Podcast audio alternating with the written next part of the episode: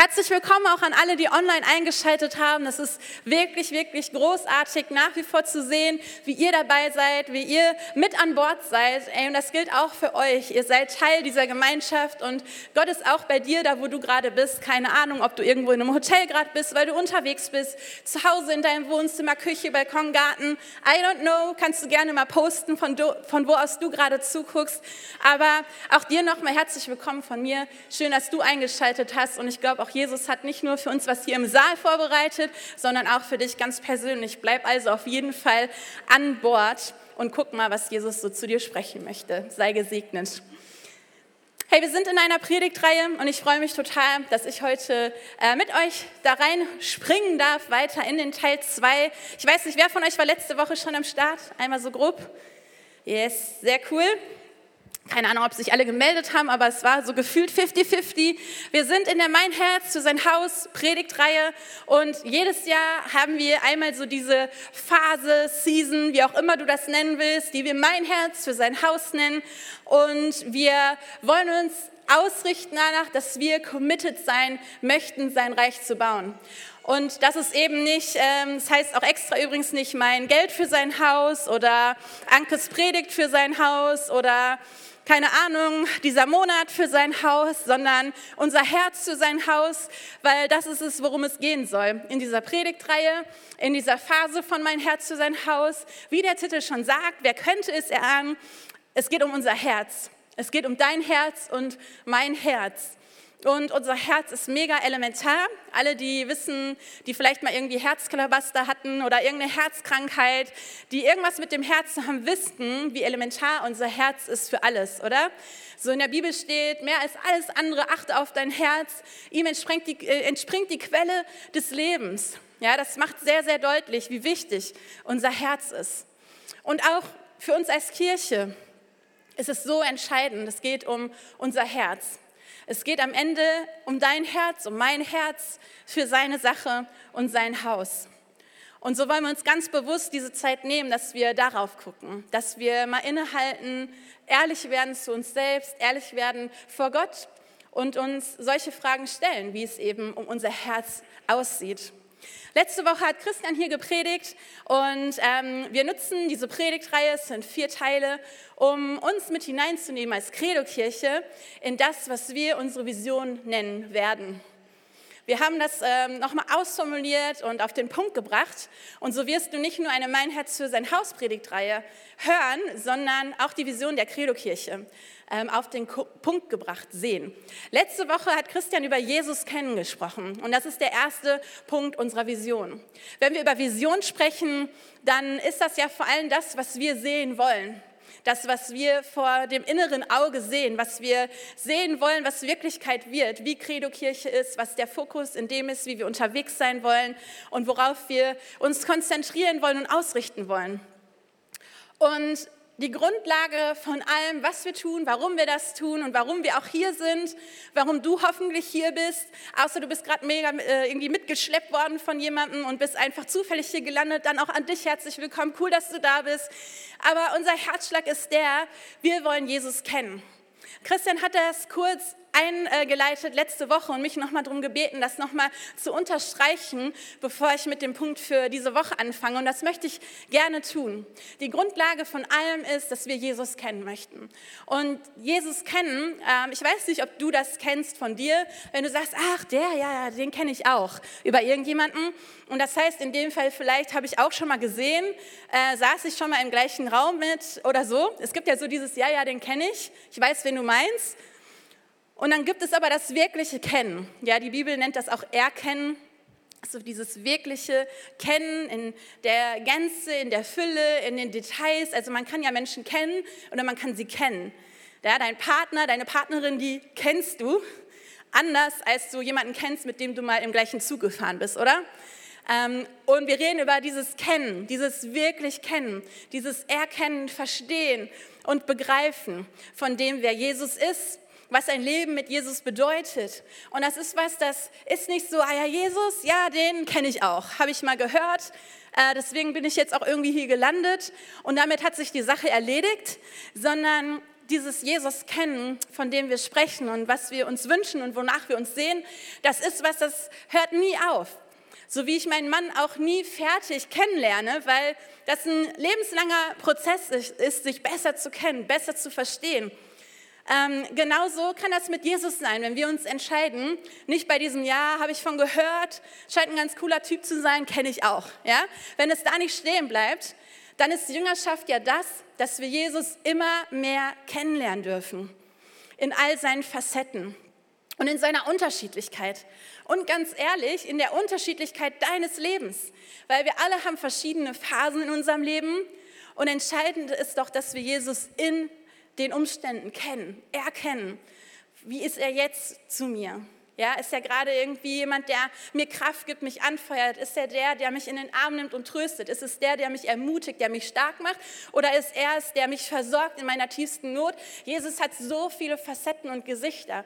Und ihn wirklich zu kennen, heißt immer wieder neu auch zu suchen nach dem, wer Jesus gerade sein kann und möchte für dich und in deinem Leben. Und ganz ehrlich, Jesus zu kennen, das ist der Auftrag für uns als Christen, dass jeder Mensch ihn kennenlernt. Ja, das ist unsere Mission. Jeder Mensch darf Jesus kennen. Wir glauben, dass er die Hoffnung in dieser Welt ist, dass er die beste Botschaft zu bringen hat oder besser gesagt gebracht hat und wir sie hinaustragen dürfen, ohne Zwang, aber aus diesem Kennenlernen und dieser Begeisterung. Ja, du kannst meistens ziemlich genau, ohne ein Wort gewechselt zu haben, an einer Person erkennen, ob sie gerade frisch verliebt ist oder nicht.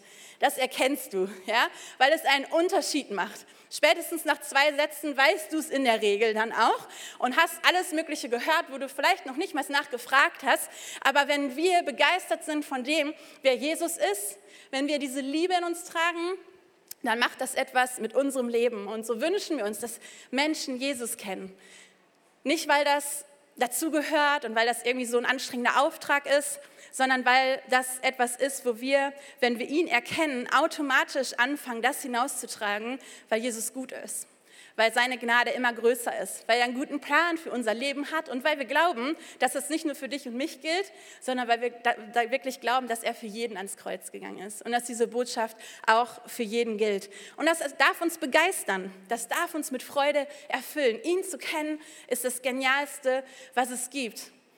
Und ihr guckt alle so mega abgeklärt, so, ja cool, super Info, danke Anke. Und ganz ehrlich, mir geht das genauso. Ich bin wirklich schon lange mit Jesus unterwegs und wie, wie oft verlieren wir das Erstaunen darüber, wie gut es ist, Jesus zu kennen. Oder wem geht das auch so? Guck doch mal bitte in dein Leben, bevor du Jesus kanntest. Guck mal und überleg mal, wo du jetzt wärst, wenn du Jesus nicht hättest. Und lass uns neu Leidenschaft dafür gewinnen, wie genial das ist, Jesus zu kennen.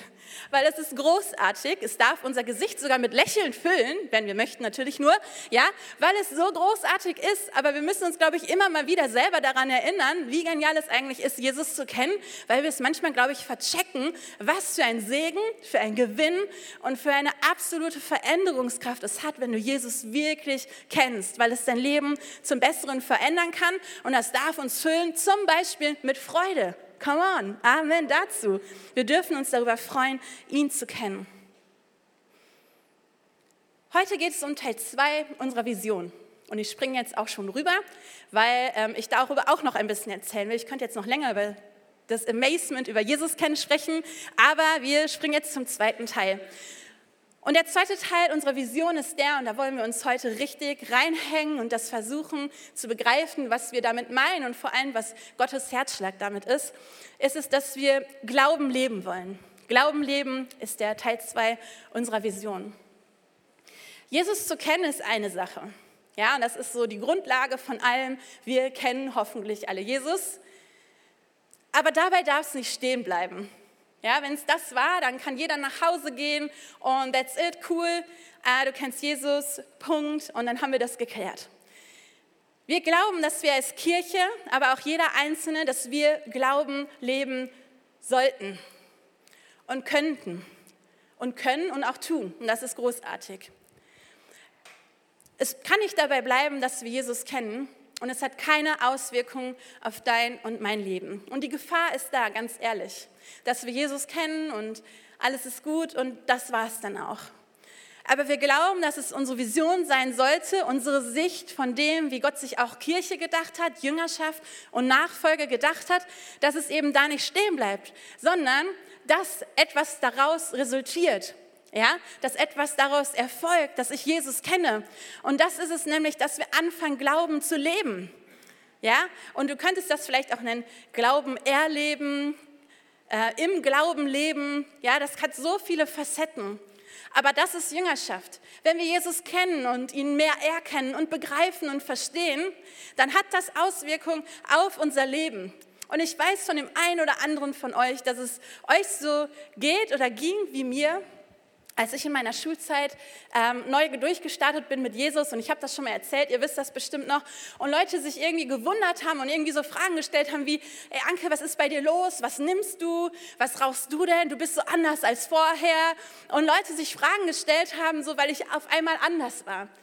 Und das war kein Programm, das war nichts, was ich gesagt habe, sondern das war einfach ich, weil Jesus mich verändert hat weil diese Herrlichkeit von Jesu Liebe, von seiner Gnade, von seiner Annahme und auch seine heilende Kraft mich verändert haben, mein, mein Leben verändert haben, mein Herz verändert haben, Verletzungen genommen haben in meinem Herzen. Das, und ich habe mich dadurch verändert. Und das ist zum Beispiel eine Auswirkung davon, wenn wir Jesus immer mehr kennenlernen. Dass wir auf einmal im Glauben leben. Nicht, weil es ein Programm ist. Oh, jetzt hat Anke gesagt, ich muss im Glauben leben. Noch ein To-Do mehr auf meiner To-Do-Liste. Gar nicht. Sondern als natürliche Auswirkung von dem, was passiert, wenn wir mit Jesus unterwegs sind. Wir werden anfangen, im Glauben zu leben. Und die Bibel ist voll von dieser Aufforderung, gerade im Neuen Testament, wenn es um die Gemeinden geht, die dort entstanden sind. Ähm, es geht immer wieder um diese Zweigleisigkeit, sage ich jetzt mal, Gottes, dass wir gerecht sind aus Gnade ja, ähm, da steht dann sowas wie, äh, musst du dir deine Erlösung aus Taten erarbeiten oder erkaufen? Nein, nein, Jesus hat alles getan, damit du mit ihm in Ewigkeit leben kannst. Du bist gerecht aus Gnade. Ja, Martin Luther hat das auch extra nochmal auf Deutsch übersetzt, damit es auch jeder verstehen kann und Kirche keinen Mist damit baut. Das Evangelium ist das, du bist befreit, du bist gerecht, du bist erlöst, ohne Taten. Aber dann packt die Bibel das extra auch nochmal rein, damit wir das checken. Und es steht in Jakobus, ich lese es einmal vor, ab Vers 14, liebe Brüder und Schwestern, welchen Wert hat es, wenn jemand behauptet, an Christus zu glauben, aber an seinen Taten ist es nicht zu erkennen? Kann ihn solcher Glaube von Gottes Urteil retten? Stellt euch vor, in eurer Gemeinde sind einige in Not. Sie haben weder etwas anzuziehen noch genug zu essen. Wenn nun einer von euch zu ihnen sagt, ich wünsche euch alles Gute, hoffentlich bekommt ihr warme Kleider, könnt euch satt essen, was nützt ihnen das, wenn ihr ihnen nicht gebt, was sie zum Leben brauchen? Genauso nutzlos ist ein Glaube, der nicht in Tat umgesetzt wird. Er ist tot. Punkt übrigens. Einfach so. Er ist tot. Nun könnte jemand sagen, der eine glaubt und der andere tut Gutes.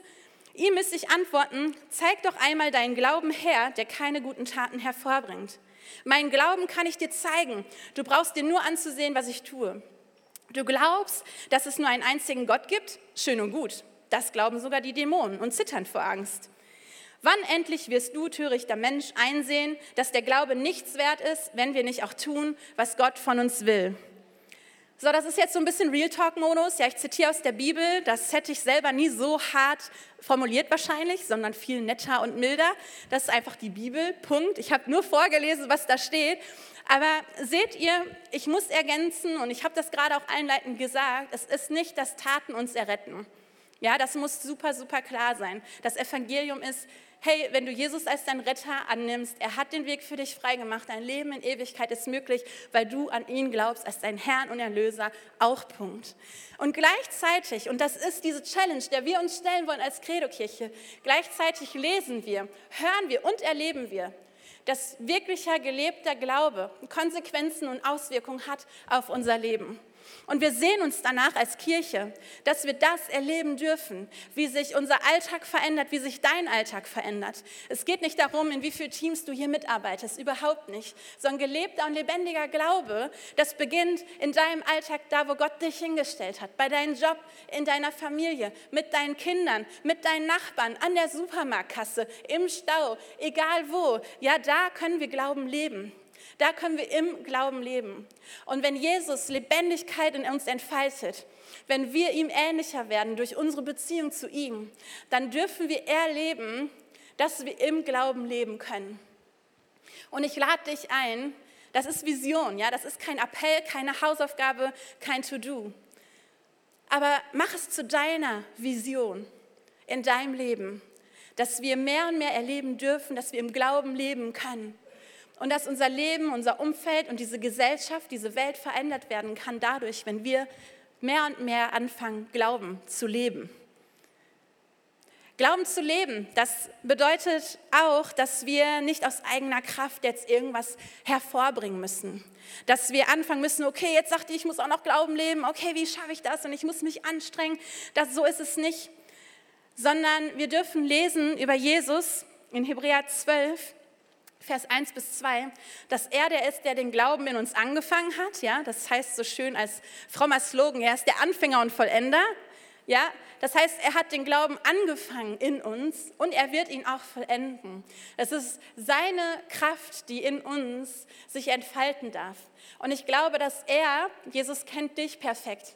Er weiß alles von deinem Herzen, er kennt dein Leben und deine Umstände.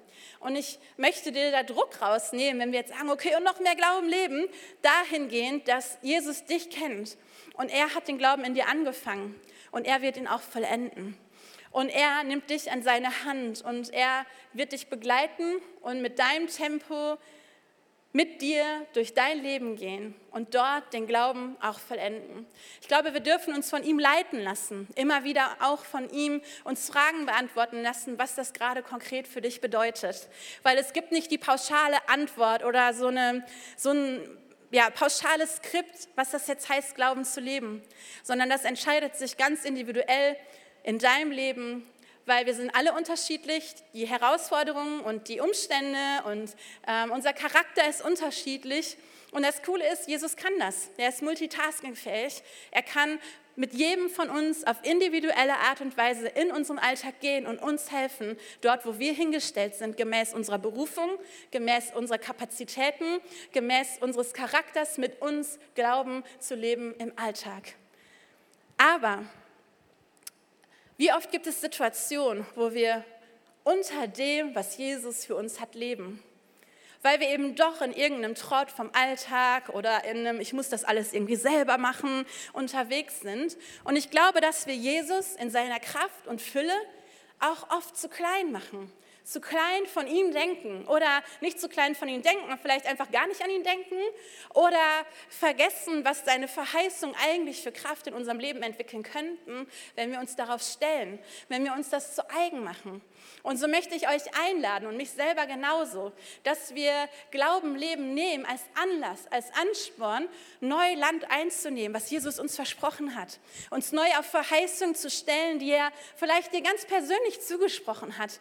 Dass wir neu anfangen, aus dem herauszunehmen, was die Bibel sagt. Dass da steht, mir wird alles zum Besten gehen. Dass da steht, dass wenn er sich sogar um die Vögel kümmert, er sich auch um mich kümmern wird und ich mir keine Sorgen machen muss. Dass da steht, dass mein, Buch, mein Name schon in dem Buch des ewigen Lebens geschrieben ist, dass ich berufen bin, um Taten zu vollbringen, die er schon für mich geplant hat. In der Bibel stehen so viele Dinge, wo wir, glaube ich, immer mal wieder anfangen können, uns daran zu erinnern, darin zu leben, uns darauf zu stellen. In der Bibel steht auch, und das möchte ich noch ähm, vorlesen, einmal eben zücken hier.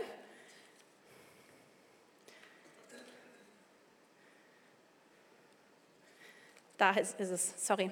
Genau, in Hebräer 11, Vers 1. Da steht, es ist aber der Glaube eine feste Zuversicht auf das, was man hofft. Eine Überzeugung von Tatsachen, die man nicht sieht. Wenn wir also über Glauben, Leben sprechen, dann dürfen wir uns immer mal wieder fragen, was ist denn dieser Glaube? Was ist denn Glaube? Und dieser Vers, der bringt es für mich so schön auf den Punkt.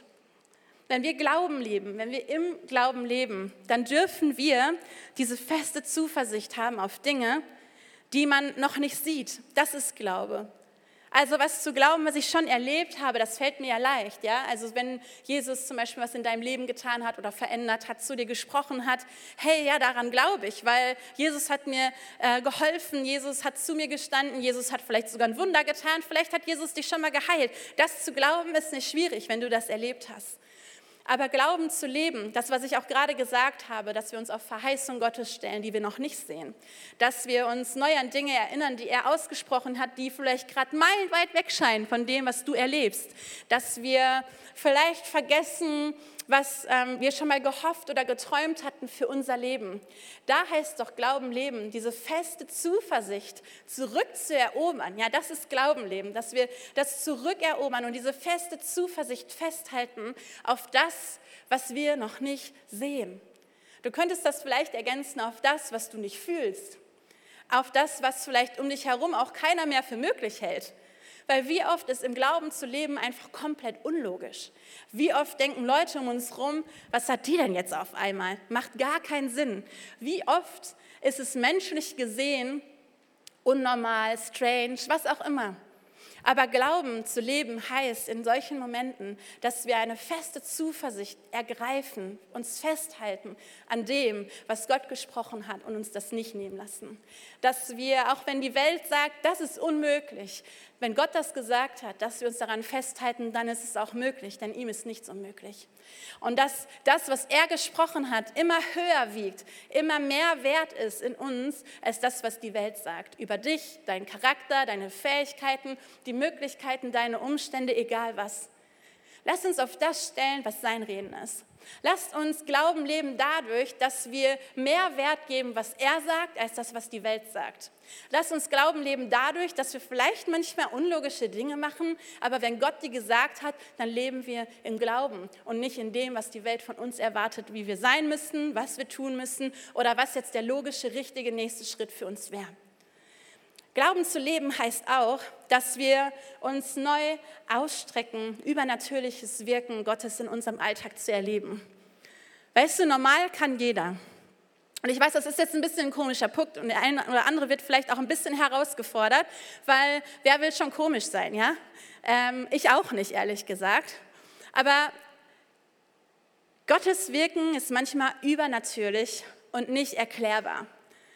Und auch da, ich glaube, wir haben so einen Geschenketisch von Gottes Gaben. Ja? Er, er hat viel Gutes für uns vorbereitet. Und wir verkopfen so oft.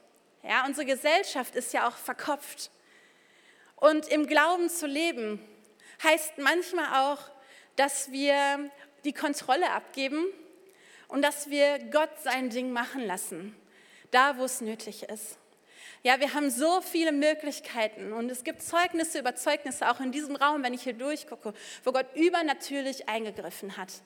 Und ich glaube, dass das was ist, was uns entgeht, wo wir echt was entbehren, wenn wir uns vergessen, danach auszustrecken. Wenn wir alles logisch kalkulieren, aber vergessen, dass Gott vielleicht übernatürlich wirken kann und möchte. Dass vielleicht doch Heilung möglich ist. Dass vielleicht doch ähm, finanzielle Versorgung möglich ist, auch wenn sie unmöglich scheint. Dass vielleicht doch ähm, sich unser Stadtteil verändern kann, auch wenn es so weit weg scheint. Dass sich vielleicht doch Wuppertal verändert dadurch, dass mehr Menschen Jesus kennenlernen, auch wenn es unmöglich scheint. Dass sich vielleicht doch das Leben deiner Kinder verändert, auch wenn es unmöglich scheint. Das ist göttlich.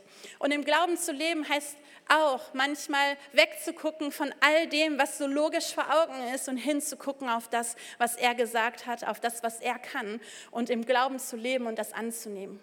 Und auch darüber könnten wir eine ganze Predigtreihe machen und ich lasse das jetzt und kürze das ab und traue euch das einfach zu, das zu nehmen und selber daran zu arbeiten, damit zu arbeiten, in die Bibel zu gucken, was die Bibel dazu sagt weil da muss eine Ausgewogenheit her. Aber ich mache mir keine Sorgen, dass wir die Ausgewogenheit verlieren. Ich mache mir eher Sorgen, dass wir manchmal unter dem leben, was Gott vorbereitet hat. Und dass wir eher einschlafen in der Normalität, wo Gott ganz, ganz andere Mittel, Wege und Möglichkeiten hat, wo Türen offen sind und wir gehen manchmal nicht dadurch. Und lass uns mutig sein, den Glauben zu leben. Ich möchte das zusprechen. Und ich glaube, wenn wir anfangen, das nicht nur als, okay, das ist Punkt zwei unserer Vision zu nehmen, sondern als Herzschlag Gottes für uns als Kirche, dass wir ganz neu wachgerüttelt werden von ihm, wenn wir ihn einladen, uns das nochmal zu zeigen in unserem Alltag. Und ich bitte dich und ich lade dich ein, nimm das mit als Punkt für dein Leben, weil ich glaube und ich weiß das selber aus eigener Erfahrung oder auch wenn Bob das macht, wenn wir Gott einladen, dass wir mehr im Glauben leben wollen, dass wir mehr Glauben erleben wollen. Ey, das ist ein gefährliches Gebet, weil Gott lässt sich das nicht zweimal sagen. Und wenn du mehr darin erfahren möchtest, wenn du das mehr zurückerobern, zurückgewinnen und erleben willst in deinem Leben, dann frag Gott danach, weil ich glaube, dass er gerne gibt da wo Glaube eingeschlafen ist, den aufzuwecken, da wo Herzen hart geworden sind, deine und meine Herzen, die neu weich zu machen, da wo vielleicht Leidenschaft und Feuer erloschen ist, das neu anzuzünden. Er macht das. Ich habe das neu gebetet für diese Phase, für unsere Kirche, in die wir gerade gehen, mit äh, Vision predigen und mein Herz für sein Haus und den Fokus darauf zu legen, dass es wirklich ums Herz geht. Und das hat mich umgehauen.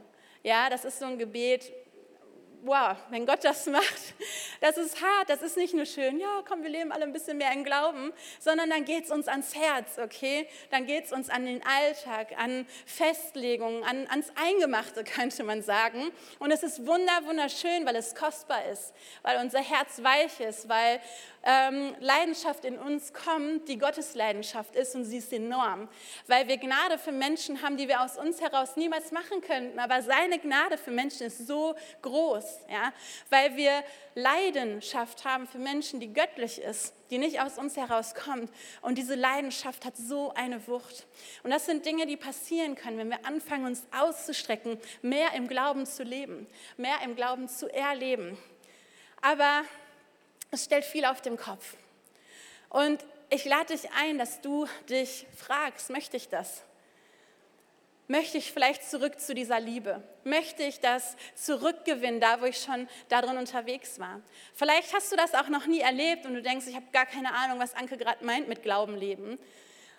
Und dann frag doch Jesus, ob er dir hilft, Stück für Stück mehr in deinem Alltag Glauben zu erleben, Glauben zu leben, dass sich das entfaltet, was du sonntags hier hörst, was du in der Bibel liest, dass das Leben gewinnt in deinem Alltag, dass es Raum einnimmt. Und Dinge werden sich verändern. Ich glaube, wenn wir als Kirche wachsen darin, Glauben zu leben, dann verändert sich unser Alltag, dann verändern wir unseren Alltag unser Umfeld, dann verändern sich Dinge bei dir, bei der Arbeit, in Familien und in unserer Stadt und Gesellschaft, da wo Gott uns hingestellt hat. Und dann fangen wir an zu leuchten in Dunkelheit. Das ist unser Auftrag. Wir sollen Licht in der Dunkelheit sein. Und wenn die Bibel davon spricht, dass wir Salz sind für diese Welt, dann ist das genau Würze, wenn wir anfangen, Glauben zu leben. Davon, dass wir sonntags hier auf dem roten Sessel chillen, verändert sich gar nichts. Ja? Davon, dass wir hier sitzen und es ist mega gut, unter das Wort Gottes zu kommen, in Gemeinschaft unterwegs zu sein, aber davon verändert sich die Welt nicht. Sorry to say that, ja, davon verändert sich die Welt nicht. Aber die Welt verändert sich und lernt Gott kennen durch dich und durch mich, durch uns, wenn wir anfangen, die Bibel zu sein, die die Menschen lesen werden. Wenn wir anfangen, das zu leben, was Gott gesagt hat zu dir, dann verändern wir diese Welt. Und dazu sind wir berufen. Dazu bist du berufen. Und für den einen klingt das vielleicht weit weg, für den anderen klingt das zu groß. Und ich glaube, und deswegen will ich das nochmal betonen, Jesus überrennt dich nicht. Jesus hat nichts mit dir vor, was dir zu viel wäre. Aber er hat mit jedem von uns, von euch was vor. Er hat etwas vor mit uns. Und denk nicht unter dem, was er tun kann. Denk nicht zu klein von dir. Denk nicht zu groß von dem drumherum. Denk nicht zu groß von dem, was andere sagen. Und denk nicht zu klein von dem, was Jesus gesagt hat. Lass uns die Möglichkeiten Gottes ausschöpfen, Glauben zu leben und dadurch unsere Welt zu verändern unsere Welt verändern klingt so groß, aber weißt du, wo das anfängt? Bei mir in meinem Herzen, in meinem Zuhause am Montagmorgen oder Sonntagabend, vielleicht auch schon oder gleich heute Mittag. Ja, da fängt das an. Und die Frage ist, wie sehen Menschen Jesus durch uns? Sehen sie unseren Glauben durch das, wie wir leben? Und ich lade dich ein, dass du dich mal hinstellst. Das hilft uns vielleicht noch mal in eine andere Haltung zu kommen und dass wir das zu unserer Sache machen.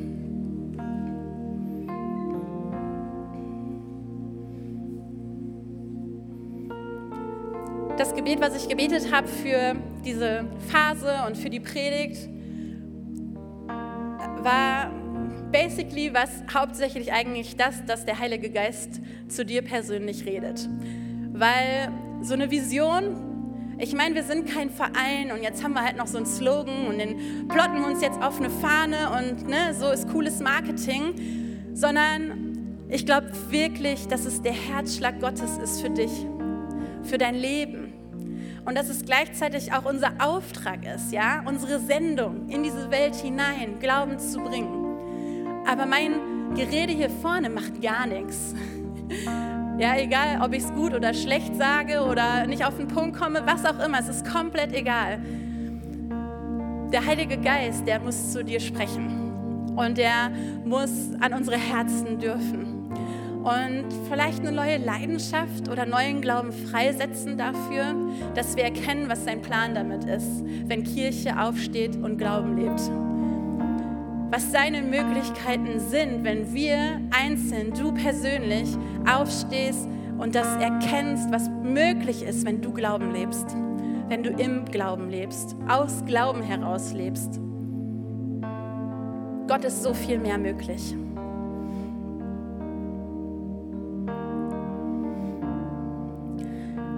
Und ich glaube, dass ganz, ganz viele unterschiedliche Standpunkte gerade hier im Saal vereint sind. Und vielleicht machst du mal die Augen zu und lädst Gott ein, an dein Herz zu gehen, zu dir zu sprechen, ganz persönlich. Vielleicht so einen Punkt rauszupicken, wo Gott sagt, hey, weißt du, das ist ganz persönlich für dich. Das sind meine Gedanken. Das ist meine Sicht für dich jetzt gerade. Weil das kostbar ist.